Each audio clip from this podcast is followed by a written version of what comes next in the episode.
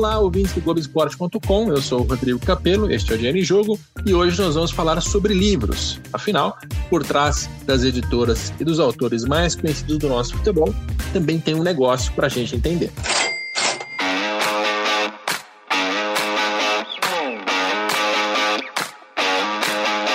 Eu vou conversar com o Felipe Borges, sócio da editora Grande Área, para entender toda essa história do ponto de vista de uma editora ainda pequena, fundada há cerca de cinco anos, mas que já emplacou um best-seller aqui no Brasil, o Guardiola Confidencial. Antes, no entanto, eu quero entender um pouco mais sobre a vida do autor de livros aqui no Brasil. Eu já ouvi falar várias vezes que não dá para viver de livro no Brasil, que o brasileiro não lê, que as empresas são mal administradas, né? Então eu fui buscar duas referências para essa conversa: Paulo Vinícius Coelho e Sérgio Xavier Filho. Eu vou passar a bola para um e para outro, para a gente não ter uma sobreposição de vozes. E vou começar pelo PVC. Tudo bem, PVC? Vamos por ordem alfabética. Paulo, Vinícius e Sérgio. exatamente. Esse é exatamente o meu critério para não deixar ninguém chateado. Serginho, tudo bem? Tudo bem, pô, eu, cara, eu, eu, eu, passei a vida inteira no final da fila, na chamada da aula, eu era um dos últimos a ser chamado. Puxa vida, essa desgraça não acaba. Ah, então vai acabar agora, que eu vou começar pelo Serginho, então. Oba! Serginho, é, conta pra gente um pouco da sua vida como autor de livros. Quando começou? De onde veio o primeiro convite? Qual foi o seu primeiro livro? Enfim. Pois é, cara. É, Bom, primeiro, agora, agora falando um pouco sério, que prazer estar com vocês dois, né? Dois, dois amigos, né? Que, amigos feitos em diferentes momentos da vida, né? O Rodrigo é mais recente e o, e o Paulo é bem antigo, né? Nessa amizade, né? já passou por muito perrengue junto. É, o, começou de um jeito meio, meio acidental, assim, né? O primeiro, o primeiro, digamos, livro que eu escolhi, que eu, que eu escrevi é, eu estava na eu estava na editora Abril ainda e, e aí Abril resolveu que precisava fazer um livro lindo, né, cheio de fotos, coisa e tal, sobre o Pelé, né? E aí era daqueles coffee table book, né? É, mas precisava de textos para esse livro, coisa e tal. E aí eu fui escrever esse, é, claro, não eram, não, não eram muitos textos, mas tinha um pouco de texto, sim. Então, essa foi uma experiência meio, meio de iniciante. Depois, Marcelo Duarte me pediu que eu escrevesse um livro para ele, para a editora dele, a Panda, que era é, o dia em que me tornei gremista, né? Eu nunca escondi o time, o time que eu torcia quando, quando criança, coisa e tal, e era um livro infanto-juvenil, coisa e tal, divertidinho de fazer, mas também texto curto, etc. Aí, o primeiro livro que eu considero meu mesmo, né, é o Operação Portuga. Aí eu já, eu já, eu já escrevia sobre corrida, e, aí eu comecei a fazer. É, eu tinha um blog, né, e nesse blog tinha um monte de posts. Nesses posts eu descobri que uma das histórias era uma história completa, quase romanceada. Aí eu juntei essa, essa história e escrevi esse Operação Portuga, e aí sim, aí eu fiz mais quatro livros de corrida é, e fiz dois livros de futebol, né? Um para placar, que é o 17, é, é, 17 polêmicas da bola, né, do, do, futebol brasileiro, e o outro é a biografia do Edmundo, né, que também é, nasceu um pouco, é, eu acho que é o livro mais recente desses aí. Então, essa é a minha história. A, a editora que você mencionou é a do Marcelo Duarte, como é que é o nome da editora? A editora Panda é a editora do, do, do, Marcelo, foi esse livro do, do, do, de gremista, né? E depois eu comecei a trabalhar com uma editora, uh, e a maioria dos livros é com elas, chama Arquipélago, é do Rio Grande do Sul e tem uma relação muito boa com eles. Legal, faço a mesma pergunta para o PVC. PVC, quando começou a tua vida de autor de livros? Qual foi o seu primeiro livro? Começou na editora Contexto, a Luciana Pinsky, que é minha amiga, né? Tinha uma coleção da Contexto que era sobre jornalismo de diversos tipos e, e ela pediu para eu escrever jornalismo esportivo. Isso foi em 2003. Esse livro depois foi atualizado em 2013, 14. Ah, é um livro é incrível. Assim, eu, eu sou eu, é um livro pequeno, assim, tem mais a experiência, um pouco de mercado, enfim. Mas ele faz sucesso hoje até em faculdade, incrivelmente. Depois eu tinha, depois alguns, alguns, alguns casos, né? por exemplo, teve um caso que era um freelancer, como disse o Sérgio, o Serginho sobre a questão do, do livro do placar, em 2005, o lance queria fazer um projeto que tinha sido feito na Espanha com três jogadores ou três pessoas que falassem do ponto de vista técnico. E eram Bebeto, Valdano e Sócrates. Aí não deu certo o negócio do Sócrates, eu ia editar esse livro, acabou virando Bebeto, Valdano e BBC. Eu, eu escrevi a parte do, que era do Sócrates, escrevi do meu ponto de vista, e editei a parte do Valdano, traduzi o Valdano e praticamente escrevi a parte do Bebeto com ou, ou, as observações dele. Eu tinha um sonho de escrever um livro parecido, mas possível. Tem um livro em inglês chamado The Foreign Revolution, a, a, a Revolução dos Estrangeiros, é um livro enorme, é bom. Ele é um pouco chato em alguns momentos, mas ele é bem bom. E eu queria fazer esse livro do Brasil, para falar da história ao contrário, não dos estrangeiros que chegaram, mas dos brasileiros que saíram. E o meu projeto era fazer o Bola Fora, que eu escrevi em 2009 para Panda Books também. E aí não foi, ele não era um projeto, eu não fiz um projeto ambicioso porque eu não tinha condição de fazer um livro do tamanho do Foreign Revolution, mas eu acho que consegui cumprir uh, com com a, a ideia de fazer a história do êxodo do futebol brasileiro em cada década, o momento em que eles o que, o que cada momento, cada década relatava uh, as razões de, de exportar jogadores nesses momentos. Ah, tem alguns livros no meio disso, tem 55 jogos, maiores jogos da Copa, tem o Taticamente, que é um livro que fala sobre histórias de Copa do Mundo do ponto de vista tático, que é um assunto que eu adoro, e tem o mais recente, que é a Escola Brasileira de Futebol, que foi uma ideia do Matina Suzuki para a editora Objetiva, que é um braço da Companhia das Letras, e que eu gosto bastante do resultado. É o que eu mais gosto, na verdade que é, a escola, assim, a escola brasileira de futebol é, foi, saiu na época da Copa, né? Da Copa de 14 Isso. ou de 18? 14. De 18, de 18. De 18. É, é, abril de 18 ele foi lançado. Foi lançado no Rio e São Paulo. E eu, eu gosto do resultado. Assim, a gente consegue contar um pouco da história da, da influência estrangeira, da, dos estrategistas brasileiros, como a gente construiu esse nosso jeito de jogar, que hoje é um pouco mais global. É, e eu gosto, eu gosto bem do, do Bola Fora também, viu, PVC? Um livro que eu comprei para ler já faz algum tempo, mas conta desde Falcão indo para Roma, várias histórias de atletas que saíram do Brasil, né? Isso é quase um... e, e, tem o que eu acho mais legal, e a gente vai conversar mais nesse podcast, que é um formato um pouco diferente. E aí eu quero ouvir vocês em relação a isso. Porque quando eu vou às livrarias e olho os livros de futebol ou de esporte, mas principalmente futebol, tem ali um, um tem um, um, três formatos que são batidos, né? Um, a enciclopédia, todos os resultados, todos os jogos, todos, ah, todos de tudo. Você tem a biografia e você tem o livro de clube, daquele, ah, o Vasco de 97 a 2000, tem um livro. O São Paulo do Tele tem um livro. É, são momentos dos clubes que são, mas assim, são formatos que são mais ou menos é, batidos, corriqueiros. Vocês entendem que falta um pouco de, de outros formatos, como no caso desse Bola Fora, que é um livro que, que, tem vários atletas diferentes, vários clubes diferentes, e a proposta é outra, a proposta é falar do êxodo, é, falta um pouco de, de diversidade, aí eu começo pelo PVC. Ah, eu, eu, não sei, Rodrigo, porque é, é, é, difícil você pensar, eu acho que a gente tem uma conquista nesses últimos 20 anos. Ah, se você pensa 20 anos, talvez um pouco mais, 95, quando eu trabalhava com o Serginho na Placar, tinha muito menos bibliografia. Então, eu acho que a grande conquista é você ter coisas para optar.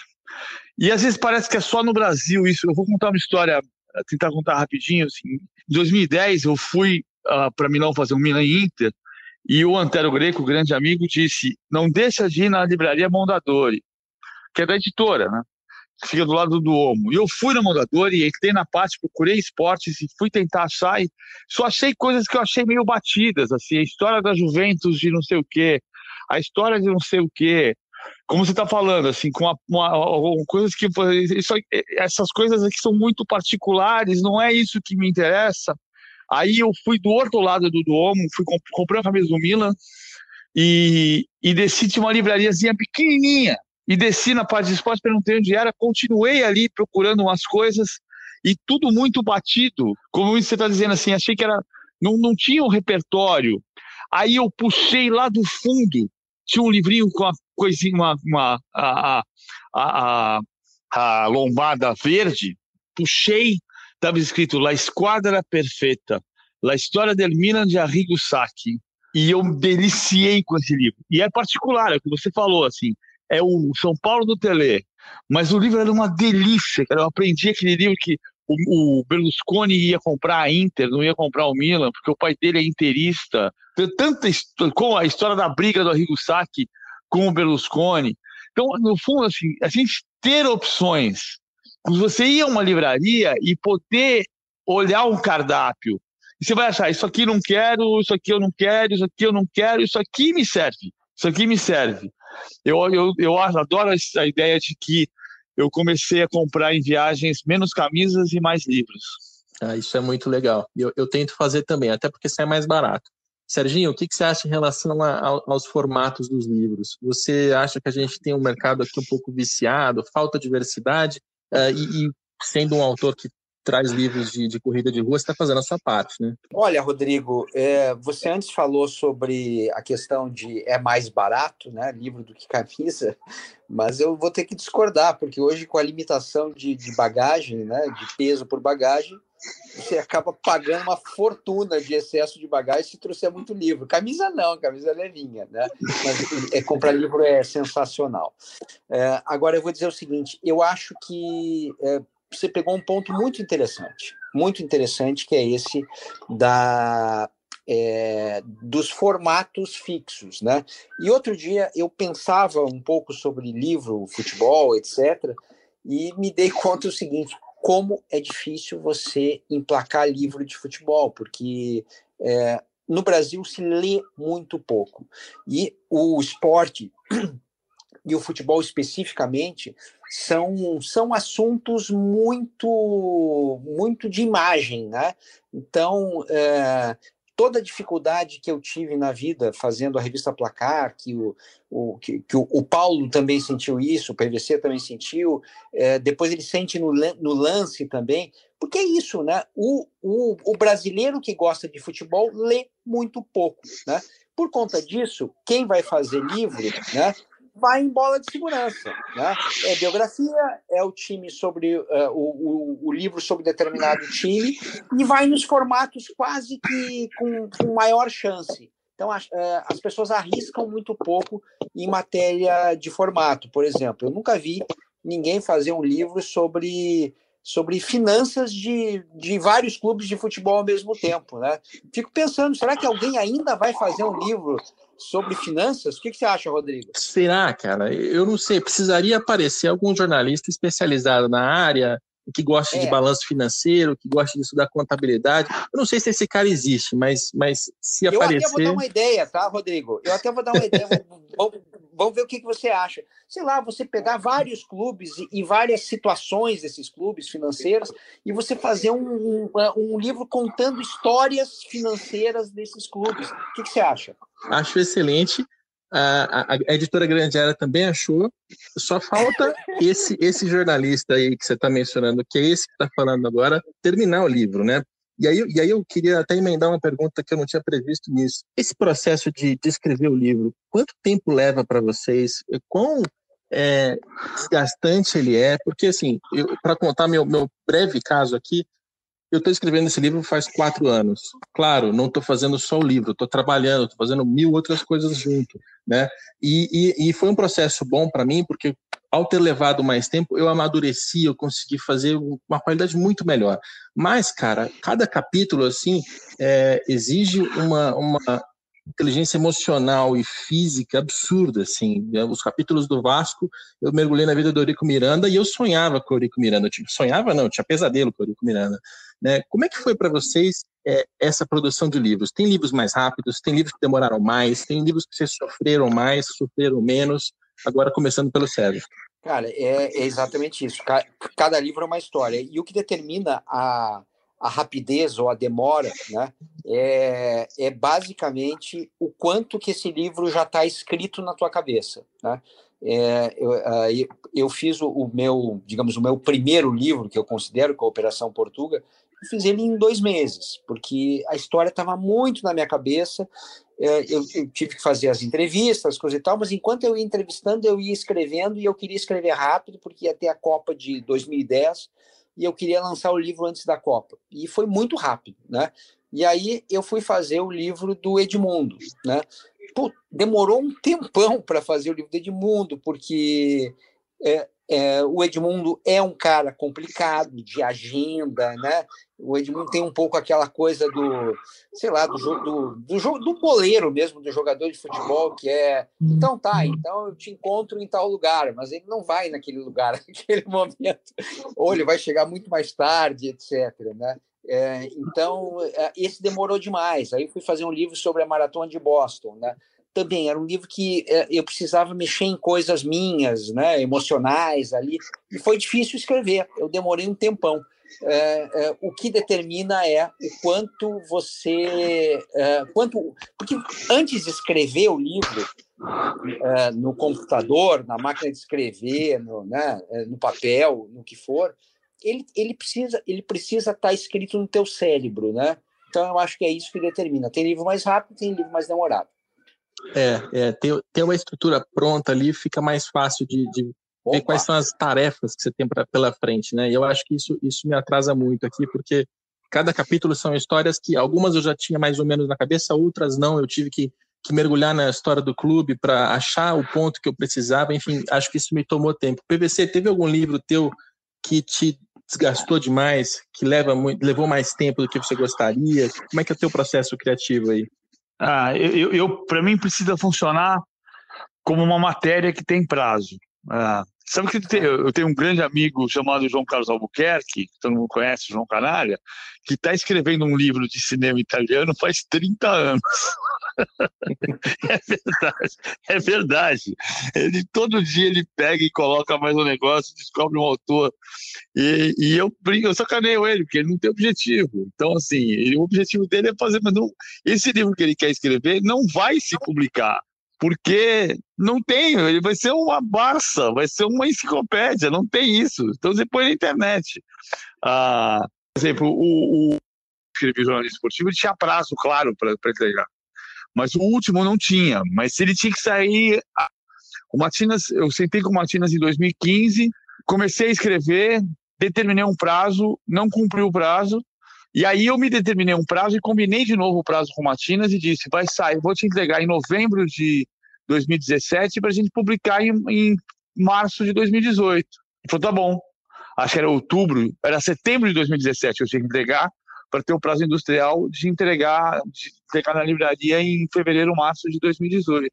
Porque não fazia sentido eu publicar para depois de 2018, eu ia perder quatro anos. Só ia poder entregar em 2018, em 2022. E aí eu me disciplinei e trabalhei como se fosse uma matéria que tem que sair no dia tal. Ah, se você faz uma matéria de jornal, você sabe que tem que estar na banca no dia seguinte. Se você faz uma matéria de revista, você sabe que tem que estar na banca na semana seguinte. Se for uma matéria especial, você pode ficar elaborando ela durante um tempo. Mas se você elaborar demais, ela não vai sair. Então, o livro tem, tem que chegar na livraria. E é assim que eu consegui, assim que eu consegui. É, acho que vale isso muito para o Bola Fora e muito para o Escola Brasileira de Futebol. Determinar que tenho que terminar na data tal. E aí você trabalha para terminar. Legal, mas como você fechou com ele em 2015 e foi entregar no fim de 17, tem uns dois anos, já aliviou minha consciência aqui, PVC. E para justificar, para justificar o nome do podcast, né, que é um podcast de negócios, a gente vai ouvir ainda um sócio da editora Grande Área para entender no mercado editorial do ponto de vista da editora. Estou começando por vocês, autores. A minha pergunta é: vocês ganharam dinheiro? Dá para ganhar dinheiro? Dá para viver de livro? Agora, agora pelo PVC. Não, eu, graças a Deus eu não precisei me preocupar com isso. Ah, eu acho que quem ganha dinheiro com livro no Brasil talvez seja o Rui Castro, é que você tem a grife de escritor. É, eu não sou um escritor, eu sou um jornalista que escreve livros. É, não que o Rui Castro não tenha sido isso algum dia, mas o Rui Castro virou uma grife de escritor. Então, quando ele começa, eu não sei exatamente como é são os contratos, mas ele tem adiantamento e, e aí vai escrever o livro. Então, imagino que ele consiga arrecadar. Eu ganhei um dinheirinho, assim, quando cai um dinheirinho na conta, eu assim, putz, que legal, caiu um dinheiro tal. É bacana, mas eu não, não posso depender desse dinheiro para sobreviver. Serginho, você ficou rico com os livros que escreveu? Não, eu não fiquei rico e é muito raro mesmo você ficar rico.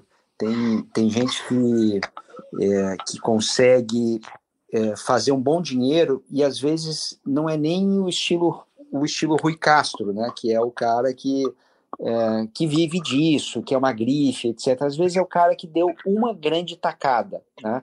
É, eu acho um, um outro um, um, exemplo que o, que, o, que o PVC conhece bem também é o Laurentino, né? O Laurentino Sim. ele é, ele deu uma grande tacada, né? E ganhou muito dinheiro com o primeiro livro e aí depois sim, aí depois ele vira escritor e faz a série toda sobre descobrimento do Brasil e não sei o que, tará, tará. Peninha ganhou muito dinheiro na, naquela série também de descobrimento do Brasil. No geral, você, você precisaria dar uma grande tacada. Eu dei, eu dei uma tacada razoável com esse Operação Portuga, né? Então é, é, é, um, é, um, é um livro que até hoje ele cai, cai um dinheirinho, mas no geral não dá para viver não com, com, com, com literatura no Brasil, porque o brasileiro realmente tem uma dificuldade enorme de ler mais do que, do que um, um tweet, por exemplo. É, o Laurentino Gomes escreveu 1808, e aí tamanho sucesso, depois vieram 1822, 1889, e mais recentemente ele tem uma, uma trilogia nova saindo sobre escravidão. Mas são poucos os casos mesmo, né? São, são autores que conseguem uma escala que eu não sei se o futebol chega, né? É, porque quando a gente fala de futebol, você já restringe o público consideravelmente. A gente tem muito menos gente que gosta de futebol do que a gente imagina. Né? Quando a gente fala de pessoas que gostam de futebol e querem ler livros, restringe mais. E aí a gente cai naquilo, né? O cara vai ler um, um livro do, do clube que ele torce, não necessariamente ele vai se interessar sobre um livro de tática. Se for um livro de tática, vai ser um público ainda mais reduzido. Enfim, o que, que vocês imaginam que precisaria acontecer para a gente ter um best-seller de, de, de, de, futebol, se é que isso é possível, PVC? Talvez, talvez esse livro da indústria do futebol. Talvez. Deus queira, Deus queira. É, não, sabe por quê? Porque a, a, gente pensa, esse é um ponto importante, não, do, não só da questão do, do, do que acontece.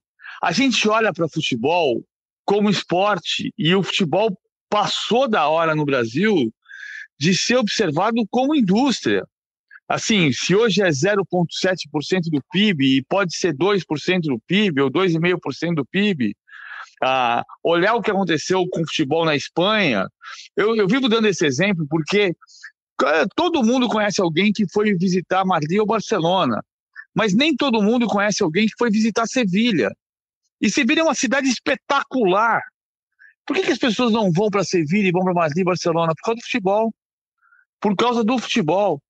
Então, assim, 20% do público no Camp Nou e no Bernabéu consta que são turistas. E aí você contrasta com Flamengo e Grêmio no ano passado, que teve 70 mil pessoas no Maracanã, 67 mil pessoas no Maracanã, e que 20% da bilheteria era de gente que veio de fora do Rio de Janeiro. E isso significa hotel trabalhando, restaurante trabalhando, taxista trabalhando, Uber trabalhando, posto de gasolina vendendo gasolina, e, é, é, passagem de ônibus, passagem de avião, aeroporto, enfim. E, e a gente não olha para isso desse ponto de vista. Ah, então, talvez exista uma possibilidade. Estou aqui conjecturando, né? Você, uma coisa é você fazer o livro dos balanços dos clubes. Outra coisa é você dizer, olha o potencial que tem isso aqui. Porque é inacreditável também você pensar que o Laurentino, que é um grande exemplo do Serginho, tenha feito tudo a partir de 1808. Porque o brasileiro não lê, mas ele então se interessou pelo momento em que a família real chegou no Rio de Janeiro e mudou a vida do Brasil.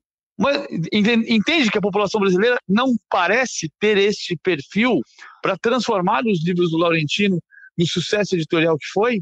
É, então, Olha, talvez tenha uma pista, viu? Ah. Talvez tenha uma pista aí, é, PVC, que é, é o, se a gente pegar, o, voltar ao exemplo Laurentino, né?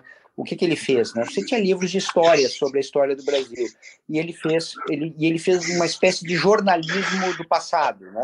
Sim. É, é, um, é, um, é, um, é um livro reportagem sobre a história do Brasil, né? Então ele deu uma visão completamente diferente. Eu não sei quanto vendeu o, o livro o, é, da Companhia das Letras, O Drible, do Sérgio Rodrigues, que para mim é, é, um livro espetacular. Se tiver que indicar um único livro para você ler na vida, é, você que gosta de futebol, leia o Drible, porque é, o futebol é meio pano de fundo, coisa e tal, mas é um livro muito bem escrito, muito bem escrito. Eu, eu acho que o, que o que torna o livro é, é, uma possibilidade muito boa de negócio é o livro bem escrito. É aquele livro que você pega ele, né? É, não, eu, eu, só vou ler 10 páginas porque eu preciso dormir. E quando você vê, você leu 50 páginas e atrapalhou o teu dia seguinte porque você não dormiu. Né? Esse é o grande livro. É, é, é o livro que, que você não consegue parar. Opa, como é que você faz um livro que você não consegue parar? É, você tem que, primeiro, né, ter a, ter a técnica né, de, de, de, de, redação, né, o bom manuseio das palavras, né, e às vezes é um tipo de olhar diferente sobre aquilo que todo mundo já está vendo. Né? É, o, desde que eu conheço o PVC, ele tem essa obsessão pelos brasileiros lá fora. Né? É, pronto, ele achou um corte, ele achou um, um, jeito de olhar o futebol diferente, que é, que é o que é esse olhar sobre o estrangeiro, né?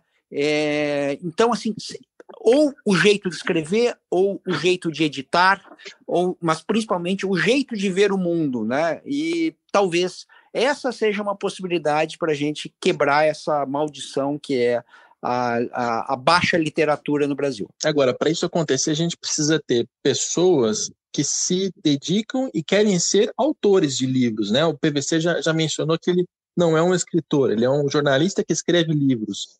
Falta é, aqui no Brasil, e olhando para o futebol, falta gente que se dispõe a falar assim: peraí, o meu sonho aqui não é ser youtuber, não é ficar famoso com, com um blog, sei lá, é ser autor de livro. A gente, a gente precisa dessa pessoa, ou, ou dá também para adaptar e pegar como um Laurentino Gomes, que é um jornalista, depois de um best-seller ele vira a chave. Eu imagino que hoje ele ganha muito mais dinheiro com livro do que com qualquer outro tipo de livro e que vem decorrente disso, né? Palestras, enfim, é, mas não, não mais uma redação. Assim. Falta essa, essa matéria-prima em termos de recursos humanos, acho que essa é a palavra, Serginho. Cara, é, acabou de morrer o Aldir Blanc, né? O Aldir Blanc era, era médico, né? Psiquiátrico e tal. É, e aí o cara é um super, super, super letrista, sei lá quantas, 500 músicas, 600 músicas que ele fez, etc. Né? É, e era uma atividade paralela. Né? É, o Laurentino foi meu chefe direto, né? E, e, eu lembro uma vez que eu perguntei para ele, escuta, ele estava escrevendo o primeiro livro dele, né? É, cara, como é que você consegue ter uma outra atividade, ele comandava várias revistas ao mesmo tempo, era um diretor de superintendente, né? Como é que você consegue? Isso aí não atrapalha o teu trabalho? E aí o Laurentino me disse um negócio que eu nunca esqueci, que é, é disse, não, não, não atrapalha, ajuda, né? Ajuda porque a gente não pode ter um objetivo único na vida, ter, ter, um, ter só o plano A, ter só um, um jeito de olhar o mundo, etc. E aí ele pegou o meu exemplo até, né? Pô, escuta, você, você trabalha bastante, coisa e tal, mas você não vive correndo, fazendo maratona, etc. Como é que você encontra tempo para isso? Aí você, pois é, a maratona me ajuda a eu me organizar na vida. Então, dá para fazer coisas ao mesmo tempo. Só tem que fazer essas coisas bem, né? É, e, a, e não é fácil fazer as coisas bem. Eu acho que é por aí. PVC, está faltando recursos humanos aqui, gente disposta a escrever livro? Não, a gente tem gente talentosa, a gente tem gente talentosa, a gente tem uma dificuldade de, de indústria, né? A gente vê o que está acontecendo com a indústria da literatura por causa das livrarias, né? Nem pelas editoras, as editoras sobrevivem, mas as livrarias ah, quebraram. Ah, por, vamos discutir por que, que a cultura quebrou, por que, que enfim. Mas ah, tem a história das mega livrarias que podem ter ajudado a quebrar. Com isso, as livrarias sofreram muito nos últimos tempos, muito, muito, muito. O mercado editorial perdeu muito. Isso não foi só no esporte. Eu acho que tem, tem gente, eu acho que tem a questão da pauta também. É, aquilo que eu falei do livro que do livro que eu comprei do da Escola Perfeita do Arrigo Sacchi, que eu acho um livro maravilhoso, que é de um jornalista italiano. Ah, eu acho que a gente tem essas, essa capacidade para fazer aqui, mas tem uma questão também que você tocou no começo, que é a pauta, é olhar a pauta, o que eu quero tratar, do que eu quero tratar, para tentar ter. Acho que tem coisa para fazer, tem muita coisa para fazer. Mas a gente precisa, é, no fundo, no fundo, é, a história do Laurentino mostra bem isso, né? Você conseguir fazer coisas e ocupar-se do tempo em outras coisas fazendo bem.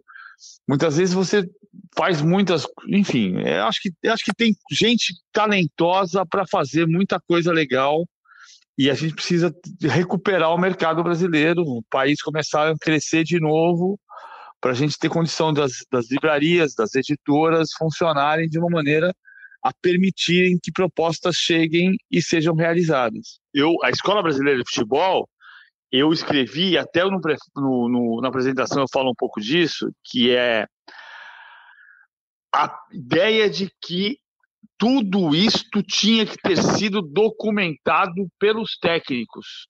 Ah, quando eu falo pelos técnicos, é da parte técnica e tática, mas a, tudo tinha que ter sido documentado no futebol. Então, por exemplo, tem um capítulo no livro Escola Brasileira de Futebol que eu falo do Tim, Elba de Padua Lima, que para uma geração de jogadores foi o maior estrategista do futebol brasileiro. E aí eu pergunto pro, pro Gilson Nunes. Gilson, todo mundo fala que o time mudava o time no vestiário, no intervalo. Mas como é que ele fazia? Aí ele fala assim, que eu não encontro eh, ilustrações disso dessa maneira, só deprimentos. Ah, não, ele pegava o quadro de futebol de botão e botava no, no intervalo e, e mudava, por exemplo, Fluminense Bangu, por exemplo, Fluminense Bangu. É, Fluminense Bangu foi o jogo que ele mudou no vestiário, no intervalo, mudou completamente em 64, ganhamos o título por causa do time. Tá bom, como é que ele trabalhou? O que é que ele fez? Como é que ele jogava? Ele jogava 4-2-4? Ah, isso eu não sei. Se perdeu. Aí o telefone para o Minelli. O Minelli tem um depoimento maravilhoso que eu escrevi desse jeito. Eu perguntei para o Minelli sobre a linha, a linha de impedimento que o Marinho Pérez fazia, trouxe do Barcelona no Rio dos Mitchells. O Minelli fala assim: Ah, eu não vou te falar, porque eu já não me lembro. ele falou com uma consciência de que ele não tem mais consciência. E, e foi dolorido, assim, mas é, é, a história vai passando. E isso tinha que ter sido documentado. Documentado, por exemplo, se você pensar que a gente escala até hoje o Santos do Pelé, com Gilmar Lima, Mauridalmo, Zito e Calvé, Dorval Mengalvo e Coutinho, Pelé e Pepe, ou seja, o time é escalado num WM, só que ele jogava num 4-2-4. Como é que a gente vai saber quando nasceu de verdade o 4-2-4? A gente sabe que a Hungria puxava o Ideguchi, entrava o Coxes e o Puskas. A gente sabe que a gente leu, mas não tem uma exatidão nessa na maneira como a gente constrói as crônicas, inclusive hoje, porque você pega a ficha de jogo de time de futebol nos jornais e você vê o time todo escalado de um jeito diferente do que ele de fato joga. Então, recuperar esse, essa história é difícil. Eu acho que o livro, de fato, é o que mais poderia ter contribuído para isso. Documentar por meio de livro. Ah, na, na humanidade, eu acho que o cinema conta um pouco disso, compõe um pouco, mas o livro, de fato, é na biblioteca do meu avô. Eu via lá o livro tal, tinha lá o, o, o Vermelho e o Negro, na biblioteca do meu avô. Você sabe o que marcou uma época. Quero saber como é que vai ser agora que a gente tem livros digitais. Pois é, e o próprio cinema bebe na fonte do livro, né? Vários dos grandes filmes é, sobre história e tal, né? Eles bebem na fonte de algum livro. E para dar mais um exemplo em relação a isso, eu, eu, li na minha, na minha pesquisa aqui um livro do João Saldanha, de 63, Os Subterrâneos do Futebol. E ele conta um monte de, de, de, casos ali, de quando ele treinou o Botafogo, né? Foi treinador do Botafogo.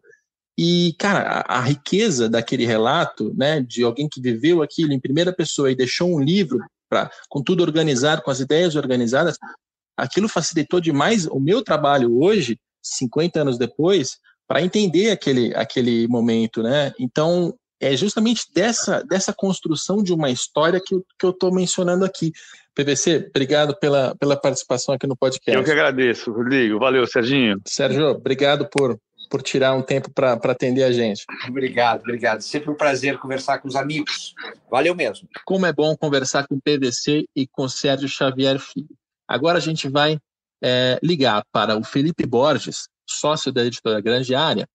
É, Para quem não conhece, a Grande Área publicou aqui no Brasil alguns títulos como Guardiola Confidencial. Esse é um best-seller dentro da proporção do nosso mercado editorial futebolístico no Brasil. E também tem vários outros livros. Tem o Gol da Alemanha, A Pirâmide Invertida, A Escola Europeia, enfim, eu recomendo que você procure o catálogo da Grande Área. O Felipe já está na linha. Tudo bem, Felipe? Tudo bom, Rodrigo? Muito obrigado por participar aqui do, do podcast, por aceitar o nosso convite. A grande área não costuma é, dar entrevistas, então eu sei da, do valor desse depoimento que você vai dar para a gente aqui agora.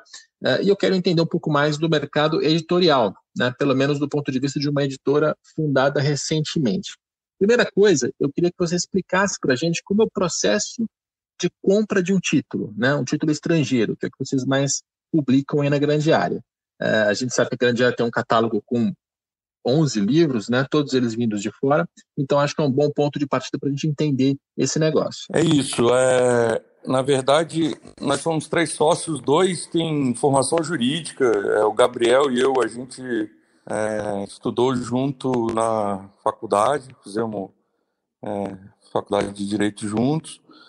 E o Gabriel, uma, é, e todos nós, e, e o Marcelo, que é o terceiro sócio, que é também é, muito, todos nós muito fãs de futebol. É, o Gabriel acabou conhecendo o Marcelo num curso sobre gestão de futebol. E, e aí um dia o Gabriel, o Marcelo conhecia muito esse, essa área literária, coisa e tal, a gente sempre teve uma ideia de de alguma forma se relacionar mais próximo ao futebol.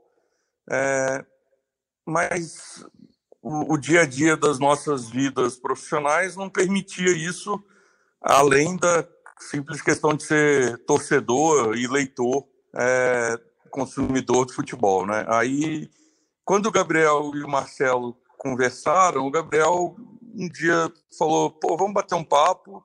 A gente foi conversar e o Gabriel falou, cara, eu tô com uma ideia de montar uma editora sobre futebol. É, porque no Brasil, basicamente, o que se produz sobre futebol, e eu estou generalizando, tá? É óbvio que há exceções, mas basicamente o que se produz sobre futebol está muito relacionado ao aspecto clubístico, no sentido de que é, é o Fluminense campeão de tal data, o Corinthians campeão de tal coisa, é, a a história da democracia corintiana, o, a máquina tricolor, esse tipo de coisa, e ou é, biografias muito específicas de, de ídolos que normalmente estão muito atrelados também a clubes. Então, é, por mais que o jogador, é, com raríssimas exceções, mas, por exemplo, a, a biografia do Alex, que é uma biografia muito bem escrita, ela ela pode até ser consumida por outras pessoas, mas em regra quem vai ler é o palmeirense. Uhum. É, e, e a gente que lia muito livro em inglês e em espanhol é, e, e, julgava que a literatura produzida lá fora já estava num outro nível, é, a gente fala, pô, faria sentido trazer isso para cá. É, uhum. E o que, que eu digo com outro nível? Não é que é mais bem escrito, não, mas é é que era já pensando em, em outras temáticas, sabe? Futebol lá fora já era é, traduzido, vamos dizer assim, em livros é, de uma forma mais ampla. E era isso que a gente queria é, alcançar e trazer para cá. E, e, nessa época que a gente sentou e se reuniu, é, eu te confesso que assim é, é, a gente tem uma experiência grande com a área empresarial, mas a gente tinha, à época, zero de experiência com a área editorial. E, e a gente, enfim, saiu do zero, falou, vamos montar uma editora pequena, independente, vamos comprar os direitos de alguns livros e vamos ver como isso vai funcionar. E aí, é, o primeiro livro que a gente comprou era um livro que a gente tinha acabado de ler. Eu tinha lido em inglês, o Gabriel tinha lido em espanhol, que é o idioma original dele, que era o, o Guardiola Confidencial, né? Que a gente chamou de Guardiola Confidencial, né? E era um uhum. livro, é um livro excepcional, assim, e, e, e assim, é óbvio que é um livro para mais para quem gosta de futebol, mas ele tinha um alcance até maior, porque ele permeava a cabeça de um cara que, sob vários aspectos, é um cara genial, né, que é o uhum. Guardiola. E, enfim, é, é, o, o, a ideia, o embrião veio daí. E aí a gente foi descobrindo, à medida que a gente foi fazendo, todas as agruras do, do mercado editorial, especialmente quando você é muito pequeno. É, não sei se você quer que eu fale disso, mas enfim, tem um. um é, é vamos, a gente vai, vai entrar em vários, vários assuntos diferentes, mas é, a estratégia inicial de vocês foi traduzir livros estrangeiros que vocês leram e gostaram. Essa foi a porta de entrada, né? Porta de entrada, mas tinha um foco um pouco mais profundo aí, que era a gente queria trazer coisas que falassem de futebol, mas que falassem de futebol é, até como um meio cultural, sabe? Assim, então, assim, por exemplo, você pega vários dos nossos livros, é, por exemplo, o soccer, ele é um case, na verdade, de gestão, de marketing, de administração, como uma comunidade mudou para um esporte que até então era muito secundário na cultura local, né, na cultura americana. É, se você pega o, é, o soccer o que está mencionando é o Soccer Sucesso em Seattle, né? Do, do Mike Gastineau, é assim que fala? É, Mike Gastineau, é isso. Que é um livro sobre o Seattle Sounders FC, uma franquia da MLS, a Liga de, de Futebol dos Estados Unidos, né? Isso, futebol, e, e que é um time que, que leva 45, 50 mil pessoas ao estádio todo jogo.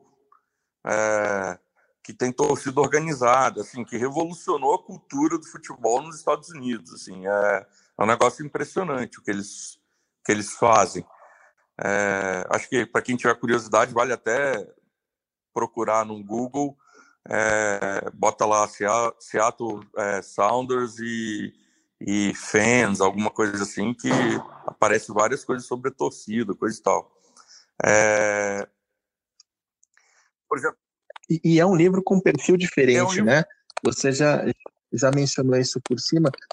Eu, pelo menos, tenho a impressão, quando eu olho para as estantes aqui da, das livrarias brasileiras, que a gente tem livros de biografias de pessoas, uh, livros de períodos de clubes, né? Ah, o Vasco de 97 isso. a 2000, você tem um livro específico para esse.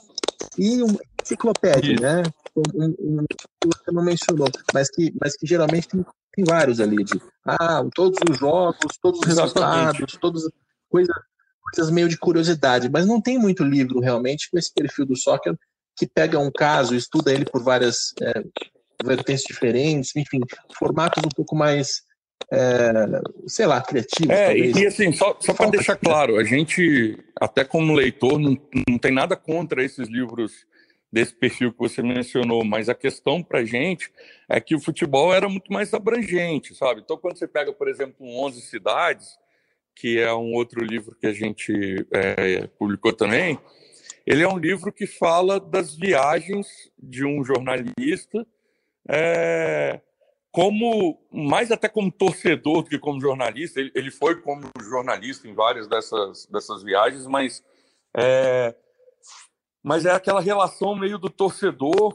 com vários, no caso dele, vários países europeus, com vários times, e ele fala de 11 cidades que marcaram a, a história, vamos dizer assim, da, do crescimento e desenvolvimento dele como pessoa e como jornalista, é, relacionado ao futebol. É uma abordagem muito mais ampla. Se você vai, por exemplo, para a pirâmide invertida, que é um livro do Jonathan Wilson, né, ele é um, uma vasta pesquisa sobre tática de futebol e a evolução do futebol durante um período de mais ou menos 150 anos. É, é, e é uma uhum. pesquisa bem profunda. Então, a gente queria trazer uma, uma visão mais ampla, sabe? Assim, você pega o próprio Guardiola Confidencial, uhum. Ele é o, o, acesso a um time de ponta, super organizado, super bem estruturado, que era o Bayern de Munique, a um técnico de ponta, né? a um elenco, pode dizer assim, estelar, é... e, mas um acesso a um jornalista de forma quase restrita. Assim, a única condição que o uhum. Martin Perarnal recebeu foi: olha, você não vai publicar nada do que a gente está falando até o final da temporada. É, então, assim, uhum. você tinha várias histórias que eram muito ricas. É, você tinha e tem, né? Porque tem uma série de livros que a gente não conseguiu trazer.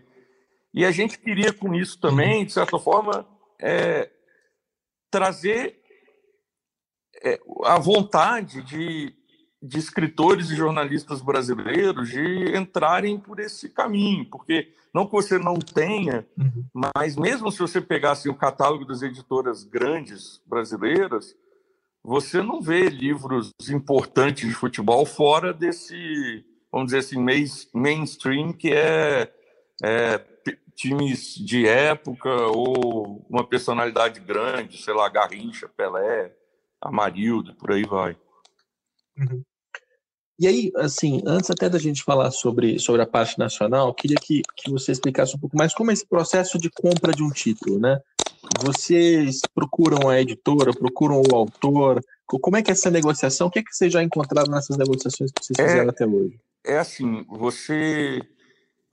Na, na grande parte das vezes, os direitos autorais, eles são negociados ou por editoras, é, em nome do autor, lógico, mas ou por editoras ou por agentes literários.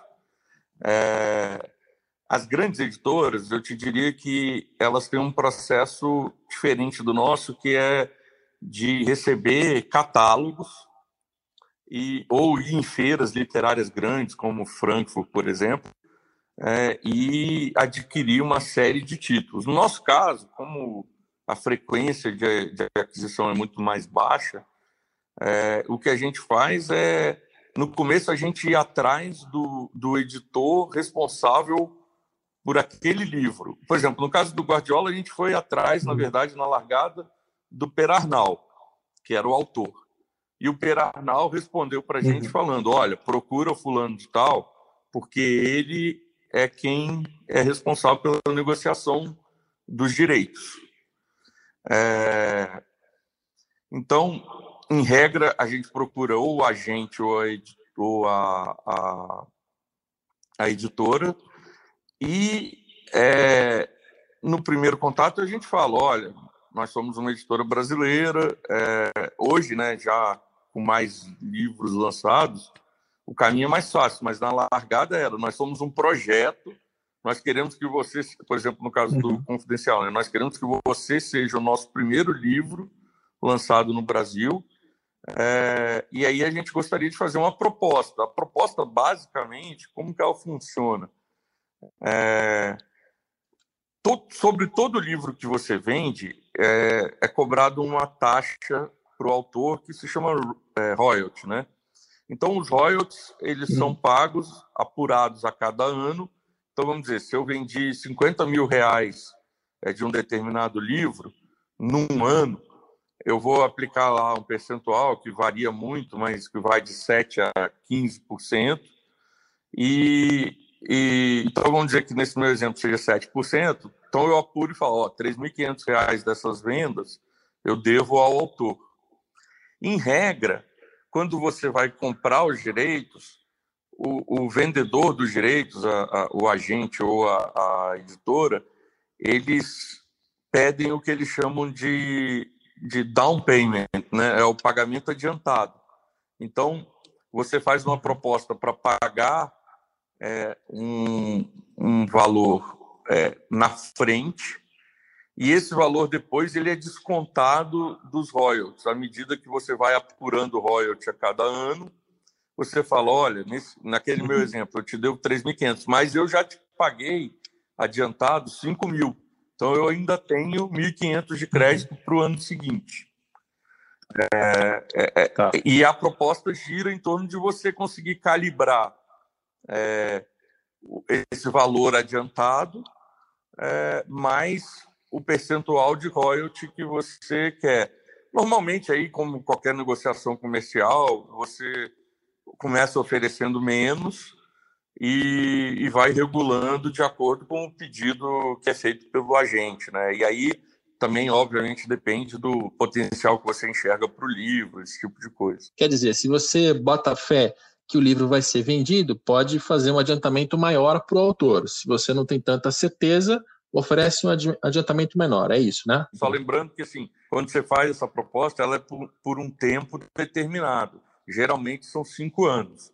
Então, você está adquirindo, na verdade, uma espécie de licença para publicar aquele livro no num território, no nosso caso o Brasil, é, por um período. É, então, assim, não é nem que eu estou adquirindo, por exemplo, para publicar em, em língua portuguesa e aí eu poderia lançar em Portugal, por uhum. exemplo. Não, o território é muito delimitado. Na maioria das uhum. vezes, eu acho que com exceção de dois livros só, que a gente adquiriu para qualquer país de língua portuguesa, apesar de não ter usado esse direito, a gente tem, é, na maioria das vezes é só para vender dentro do Brasil. O livro físico, né? Porque o livro é, eletrônico você não tem controle de, de quem adquire, né? O livro eletrônico ele entra nessa mesma negociação, é, quer dizer, tem como você comprar só o físico, não o eletrônico? Como é que fica o digital no negócio da grande área? O digital ele está dentro da mesma negociação sempre. Para a gente ele é um requisito e, e, e, é um padrão de mercado. Então é, a única coisa é que no digital os royalties são maiores, justamente porque você tem menos custos na produção do livro. Né? Quer dizer, a produção, a fase de produção, o custo é um só. Só que no digital você não tem os custos de frete, de, de impressão do livro, esse tipo de coisa. Então, o digital ele comporta uhum. um royalty maior. Esses custos eu acho que são bem importantes da gente explicar. Você compra o título, ok. É, tem um, um autor remunerado. É, daí em diante, o que mais a grande área ou qualquer outra é, editora precisa pagar? É, Para as pessoas entenderem, né? É, beleza, vamos dizer, compramos o título. É, no nosso caso, como até hoje os títulos foram todos estrangeiros, o primeiro coisa, o primeiro custo que a gente incorre é a tradução. E, e não precisa ser, não precisa não, não pode ser um tradutor qualquer no sentido de assim, pô, é só um cara que fala inglês muito bem. É, o tradutor é um cara especializado. Então, é, e mais, é, o ideal é que você ache um, um, especializado em livros de esporte, porque é toda uma linguagem própria e, e às vezes nesse momento da tradução você tem algumas pegadinhas ali que um tradutor mais experimentado consegue é, ir bem e passar por elas. Então, você contrata o tradutor, esse é o primeiro custo que você tem. Terminado a tradução, você entra na fase de produção mesmo do livro. E essa produção é que você vai fazer uma série de revisões no texto, é, revisões ortográficas mesmo, e, e, e, revisões, às vezes, de palavra, porque é, ao traduzir, o, o tradutor, como qualquer um de nós, quando vai digitar um texto, às vezes repete palavra, é, às vezes inverte a ordem é, mais lógica de apresentar uma, uma frase. Então, você tem uma, uma primeira revisão, uma segunda revisão. Dependendo do livro, a gente, por exemplo, faz pelo menos três revisões para cada livro.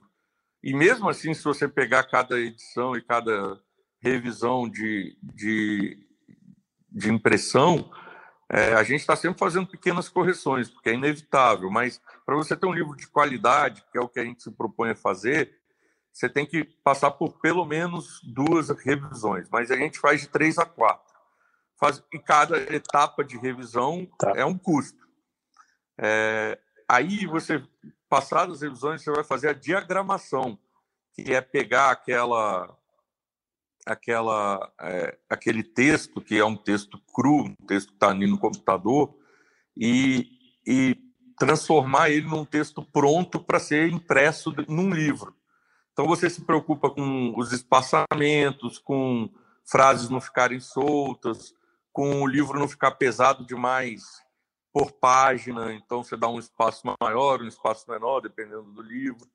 É, você tem que contratar alguém para fazer a arte do livro também, então uma pessoa que vai fazer a capa, vai fazer a orelha, se o livro tiver orelha. É, você paga pelas fotos que você inclui no livro, então quanto mais fotografia o livro tiver, mais você gasta dinheiro, porque você paga também para comprar as fotos. Essas fotos geralmente estão em bancos de dados internacionais e cada foto custa, aí varia muito o valor. Tem foto que custa 30 dólares, tem foto que custa 500 dólares. É... Então, assim, a produção do livro, quanto mais o livro for bem acabado, você pode ter certeza que ele custou mais para ser produzido. E aí chega o momento final que você manda para a gráfica. E aí é um, é, sob o ponto de vista gerencial, é uma decisão muito difícil de tomar, Rodrigo, porque é, se eu tivesse certeza que, um, que, uma determinada é, edição minha venderia 20 mil livros, eu imprimiria 20 mil de uma vez, porque o preço unitário cai sensivelmente. Porque para a gráfica, o que a gráfica tem que fazer? Ela tem, que, ela tem um, uma espécie de placas gigantes em que ela formata o seu livro. E, e esse trabalho é um é a parte talvez mais trabalhosa da gráfica, de deixar isso pronto para a máquina rodar a impressão.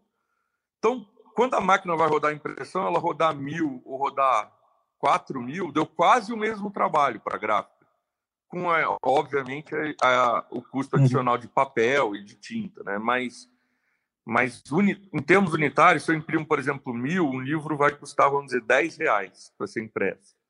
Isso daí é um exemplificativo, tá? Porque vai variar uhum. muito com o tamanho do livro, qualidade do papel, essas coisas. Mas se eu imprimo mil unidades, a gente vai custar 10 reais. Se eu imprimir duas mil unidades, cai tipo 20% do custo.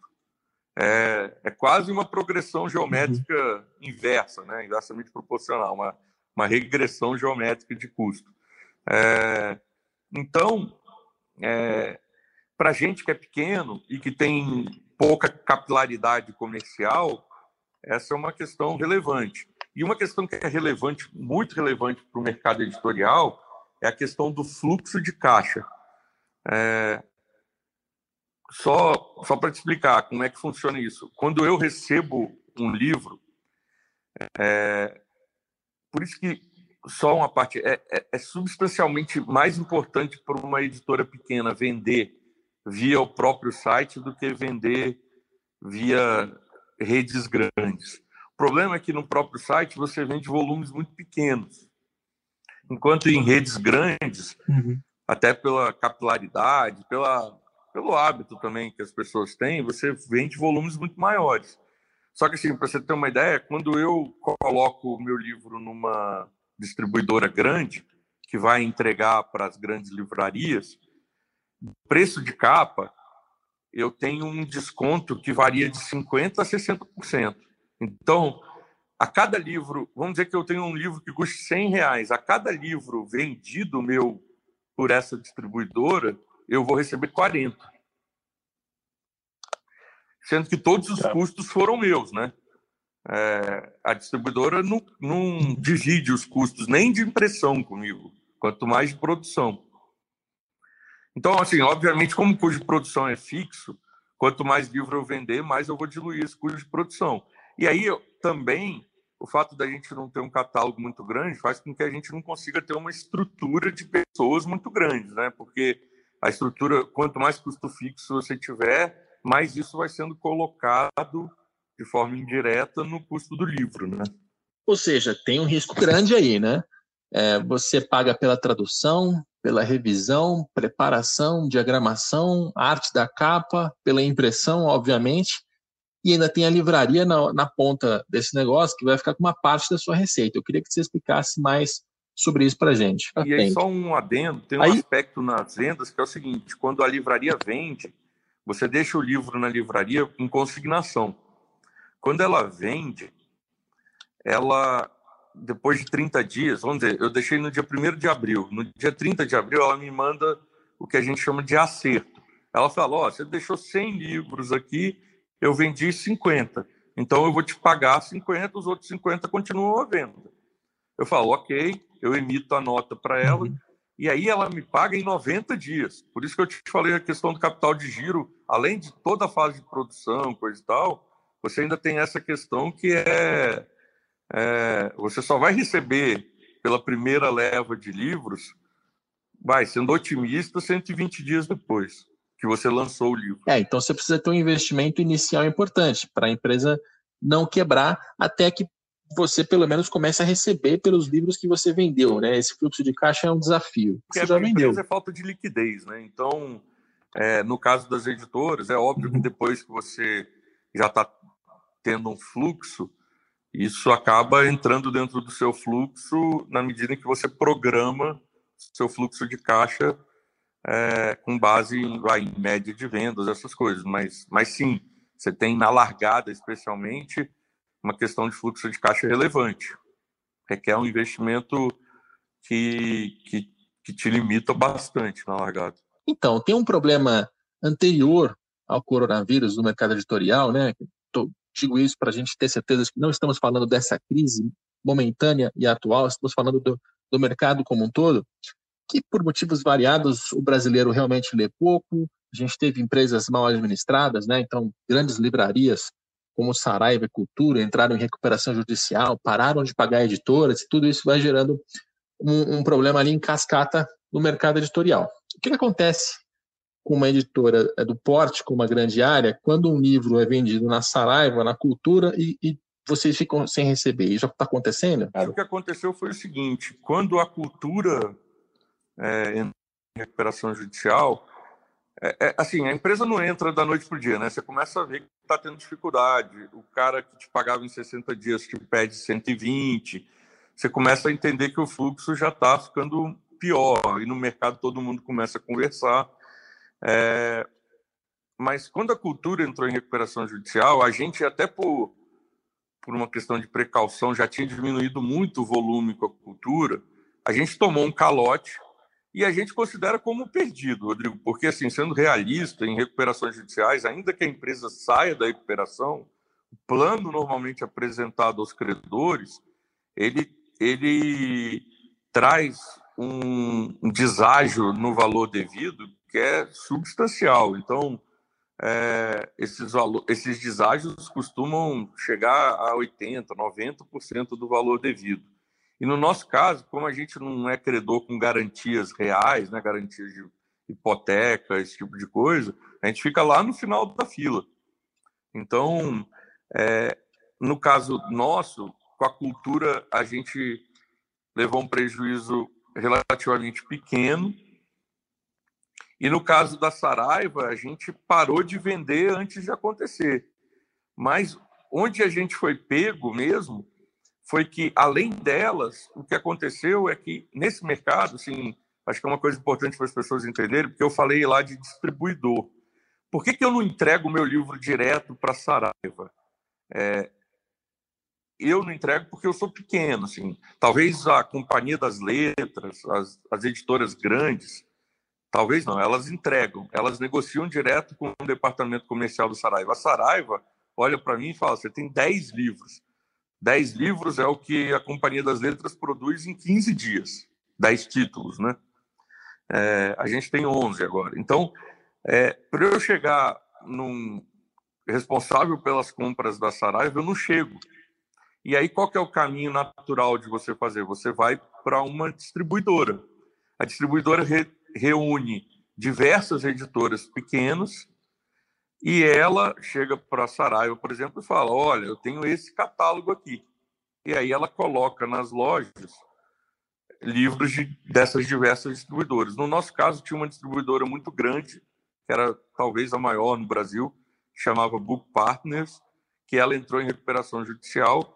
E aí, deles, sim, a gente tinham bastante crédito contra eles e quase quebrou a editora quando ela pediu recuperação e agora ela pediu a falência, né? Então, É, enfim, esse foi um momento que machucou muita gente. E aí foi um momento também que a gente tomou uma decisão de vamos tentar fazer com que a gente concentre as nossas vendas na nossa loja, é, nossa loja virtual, né? Tá. Isso aí tem uma implicação. Você sai de vender um volume X para um volume meio X ou um terço de X quando você toma essa decisão, porque a gente não tem né, um tráfego intenso de visitantes na nossa loja como tem uma Amazon da vida. Então, na prática, é, o que a gente tenta fazer é, dentro da nossa comunidade, comunidade que eu falo no Facebook, na, no, no Twitter, onde a gente tem bastante seguidores, é, tenta criar esse tráfego, porque no fim das contas é isso. Assim, a, a solução que a gente tem melhor é a de venda direta, é onde a gente gera menos dependência para a editora e, e, gera também uma receita maior por livro. Mas, assim, a gente não pode abrir mão de estar em algumas, é, pelo menos em algumas opções grandes, né? Então, é, a gente usa ainda um, um distribuidor, só que a gente, vamos dizer, usa com mais parcimônia. Essa explicação é, é bem interessante. Quer dizer, não só as livrarias passam por grandes problemas, entram em recuperação judicial e causam ali né, um efeito cascata, as distribuidoras também. Né? E no caso da grande área foi isso que acertou vocês. Agora, o que é um, um livro com uma boa tiragem? Né? Um livro bem vendido? É um livro de 2 mil exemplares, 3 mil, 5 mil? Qual é a referência para vocês?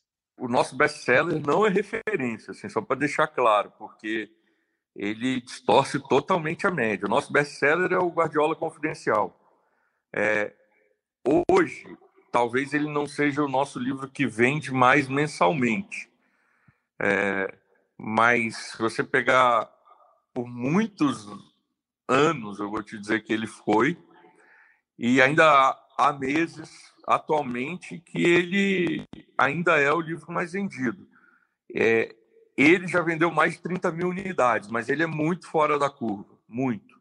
É, um livro de uma tiragem boa para gente, é, e aí só botar em perspectiva, é, é, porque a gente é uma editora num nicho, que é o do futebol, e pequena, né? Assim, tem as editoras maiores conseguem vender mais, logicamente, mas é, um livro é, bem vendido para gente é um livro que vende 7 mil, 8 mil unidades.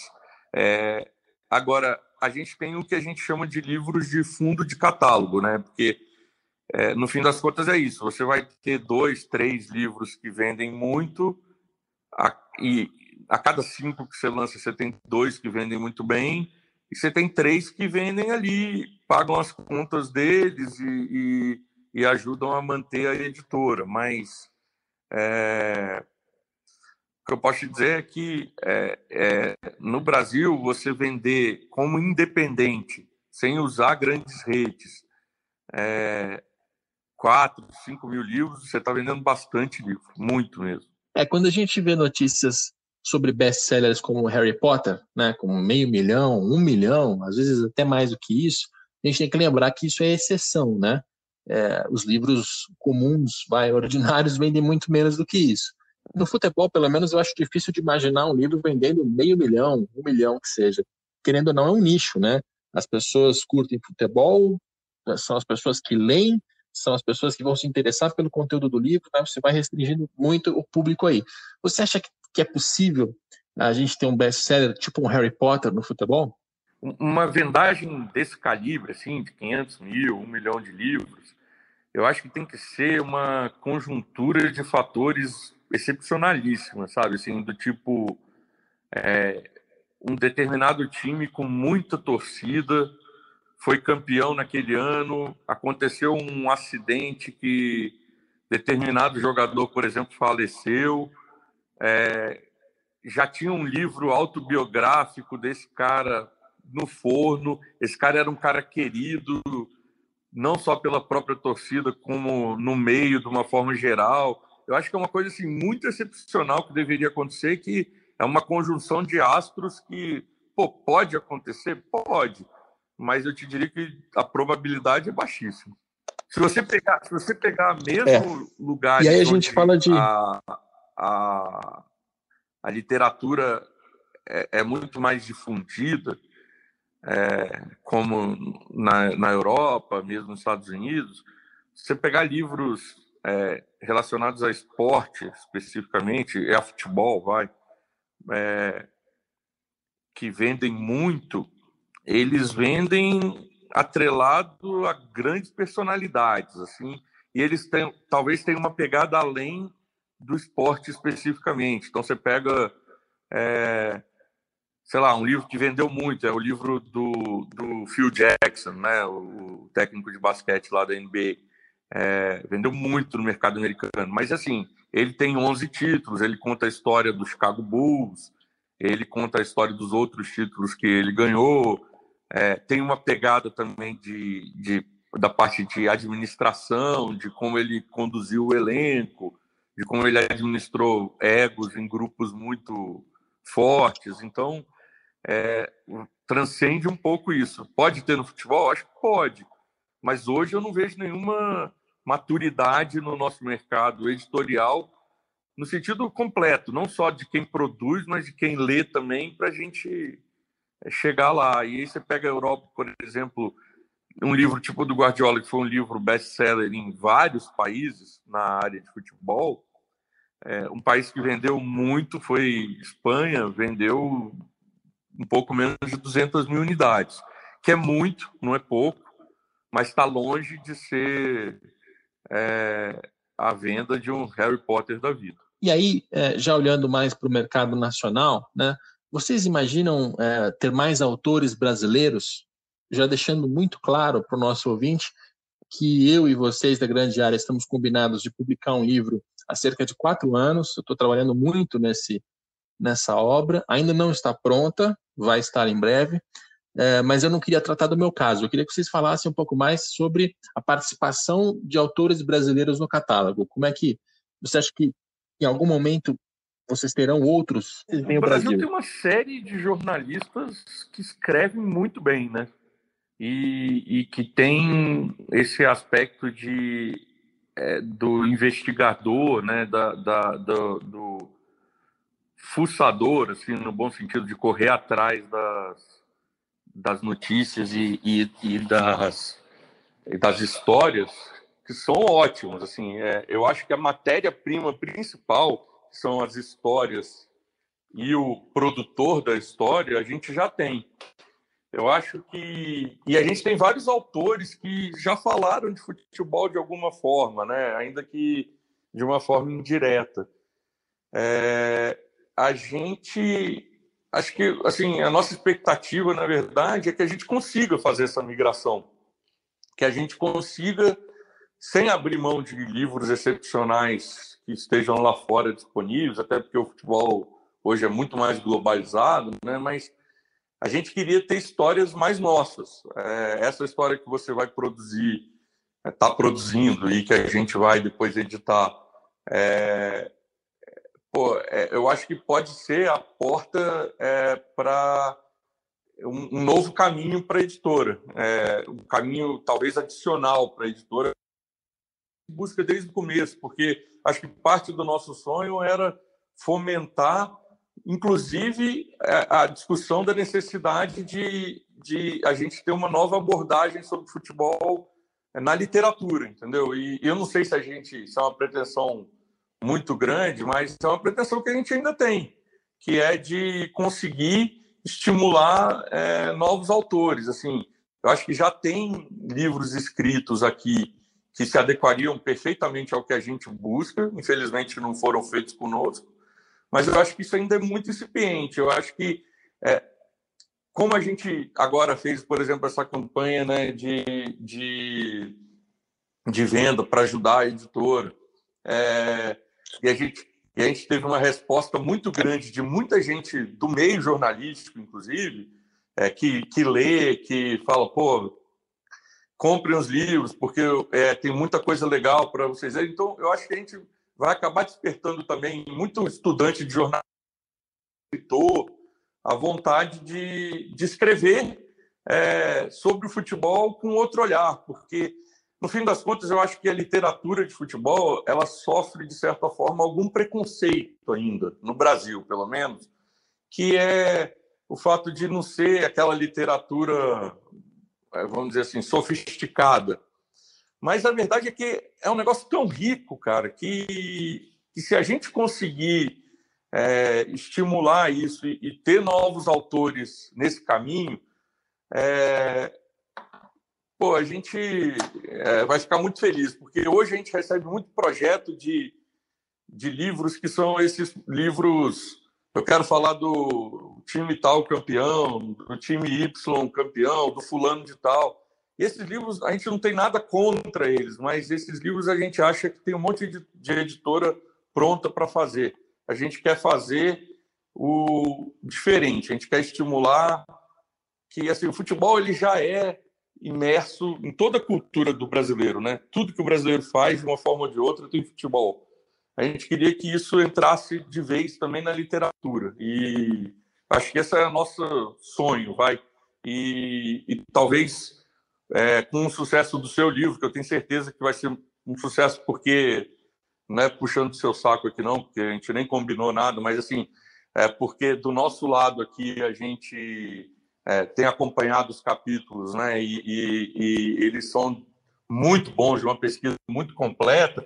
Eu acho que a gente pode ter um caminho para estimular outros projetos assim. E eu acho que, no fim das contas, essa é a direção que a, que a editora quer tomar, sem abandonar livros excepcionais feitos lá fora, mas estimulando que eles sejam feitos aqui também, cara. Eu acho que se eu pudesse sonhar mais um pouco com a editora, porque a gente já sonha bastante, é, seria daqui a uns anos ter um catálogo rico de autores locais. É uma notícia muito boa para nós aqui no Brasil, especialmente para jornalistas, pessoas que querem é, entrar no mercado editorial, escrever livros. É muito bom saber que a Grande Área tem essa, essa vontade. Uma última pergunta. Vocês lançaram nessa última semana a hashtag Ajudem a Grande Área, né? uma campanha com uma mensagem que vocês ainda não tinham usado, né, de que era preciso haver uma venda maciça de livros para que a editora não tivesse problemas financeiros muito graves e eventualmente fechasse. É, como é que foi a, a recepção do público para essa campanha? Estava falando com o Gabriel ontem à noite, é, que obviamente está todo mundo separado, né, por conta do, da, da, pandemia, mas o, a resposta que a gente teve, cara, era o que a gente precisava para para continuar, sabe? Tanto financeiramente como um sopro de ânimo também, porque, enfim, você vai passando por tanta dificuldade, né? Lida com calote, com quebra de fulano, quebra de ciclano, o livro não vende, e aí e a gente teve uma resposta assim que eu vou te falar que é, a promoção começou na terça, né? Anteontem, né? Hoje é quinta-feira que a gente está gravando aqui. É... A gente vendeu em alguns livros é, especialmente os livros que a gente vende menos, que são o fundo de catálogos, por exemplo, Gol da Alemanha, 11 cidades, a gente vendeu mais livro essa semana do que a gente vendeu no ano inteiro passado. Então, é, no ano, não é num, num, período do ano, no ano inteiro de 2019. Então, é, e assim, a solidariedade que a gente recebeu, seja de repórteres, jornalistas, seja de leitores é, que a gente já até conhece, porque sempre interage com eles a cada lançamento nosso, é o que nos deu, nos deu um ânimo, é, além da questão financeira, que de fato a gente ganhou um fôlego e, e até um negócio que eu combinei com o Gabriel que eu ia te falar é que a gente em breve vai retribuir isso botando é, no ar uma enquete aí para os nossos leitores escolherem um próximo título que não estava no horizonte, mas que dado que a gente teve uma resposta muito boa, a gente vai conseguir trazer aí. Então a gente tem dois livros é, no radar e a gente em breve vai vai botar isso no ar para ver o que, que o pessoal prefere que a gente traga em breve aí. Olha, eu sei mais ou menos um desses dois títulos, mas eu não vou não vou abrir não para não furar a grande área. O bom é que as vendas foram feitas no site da editora, né? Então, aquele problema que a gente acabou de explicar do funcionamento do mercado, das livrarias que vendem, mas não pagam, das distribuidoras que que também quebram e, e causam problemas financeiros para as editoras, pelo menos vendendo no site da própria grande área, isso é reduzido. Muito bem, esse foi o Felipe Borges, sócio da editora Grande Área, a quem eu agradeço muito pelo depoimento. É isso aí, esse foi um programa mais longo do que eu estou acostumado a gravar, sempre tive aqui um limite pessoal de uma hora no máximo, esse aqui eu deixei estourar porque a conversa com o PVC, com o Serginho, o Sérgio Xavier Filho, foi muito boa. A nossa entrevista com o Felipe Borges é, também não é sempre que, que, a gente consegue entender com profundidade o negócio de uma empresa com uma grande área. Eu espero que vocês tenham gostado. Espero também que esse podcast inspire novos autores, inspire novas editoras, por que não? Enfim, para que a gente tenha uma produção de conhecimento maior e de maior qualidade aqui no esporte brasileiro. Esse programa tem a produção do Leonardo M. Bianchi, tem a coordenação do Rafael Barros e do André Amaral, e a gente volta na próxima segunda-feira, mais uma vez remotamente, com o dinheiro em jogo. Até lá!